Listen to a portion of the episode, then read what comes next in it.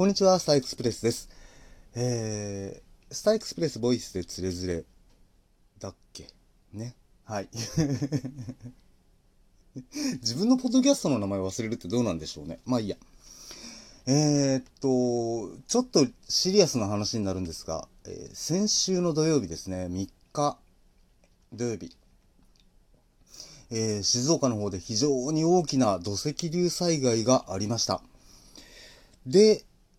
えー、あなたは災害の備え、聞いてらっしゃるあなたはどのぐらいしてらっしゃるでしょうか？もしこういった、えー、雨の大雨災害、土石流災害などが起こるかもしれない場所に自分は住んでいるかどうかということは、えー、確認をしてらっしゃるでしょうか？検索サイトでですね、ハザードマップで検索をするとですね、かなり上の方にですね、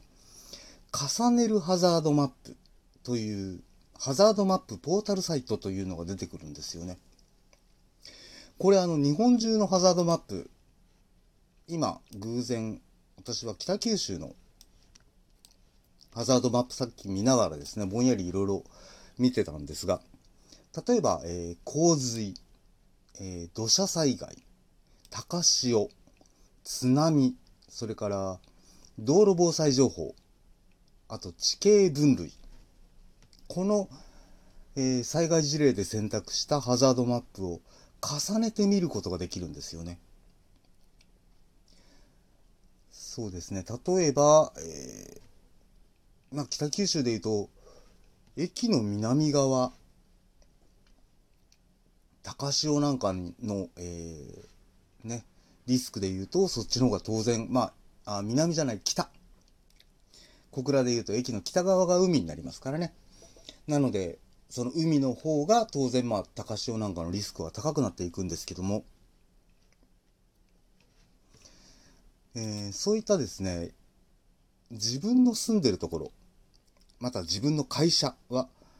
どういった場所に立っているのかというのをね、ぜひこれは事前に見ておいていただきたいんですよね。で、頭の片隅にでいいです。ぜひ、えー、入れておいていただきたいんです。というのが、今は、今回のこの土石流災害なんかでもそうですけども、えー、警戒レベルが、えっと、土砂災害警戒情報が確か出てたと思うので、警戒レベル自体は4だったんですが、市区町村から発表される情報としては、えー、高齢者等準備避,、えー、避難準備か。高齢者等避難準備という警戒レベル3相当の、えー、情報しか市区町村からは出てなかったんですよね。その状態で発生した、えー、土石流災害。なので、今までのように、こう、例えば、避難指示が出たら避難ということよりも、えー、今の気象情報などを見ながら随時的確に避難行動をするということがいかに大事になってきてるのかというのはすごく私自身感じるんですよね。なのでね、ぜひ、えー、こういったあたりも自分の住んでるところはどういうところなのかっていうのをね、一つ、えー、頭の中に入れておいていただければというふうにも思っております。じゃあ、お前の住んでる場所はどうなんだっていうことなんですが、えー、ね、とりあえず、天気の状況を見ながら、本当に、えー、気をつけていきたいと。あ、そうそう、あとあの、避難場所、確認してますか？自分の家にいる時。またはオフィスにいる時に、何か災害が起きたら、えー、どこに避難をすればいいのか。またね、ご家族との連絡方法とか、こういったこともちょっとね、えー、晩ご飯を食べながらとかでも、ああ、そういえばさ、っていうんで、ちょっとお話をしてみるというのもいいかもしれないなと。まあ、こういった、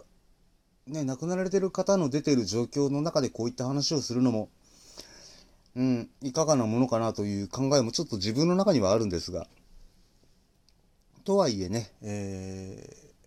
ー、自分の命というのは、自分がね、えー、もう言ってしまえば一人で行動してる時なんかっていうのは自分しか守る人はいませんからね。ぜひ、えー、しっかり自分の命守っていきましょう。ということでお相手はスターエクスプレスでした。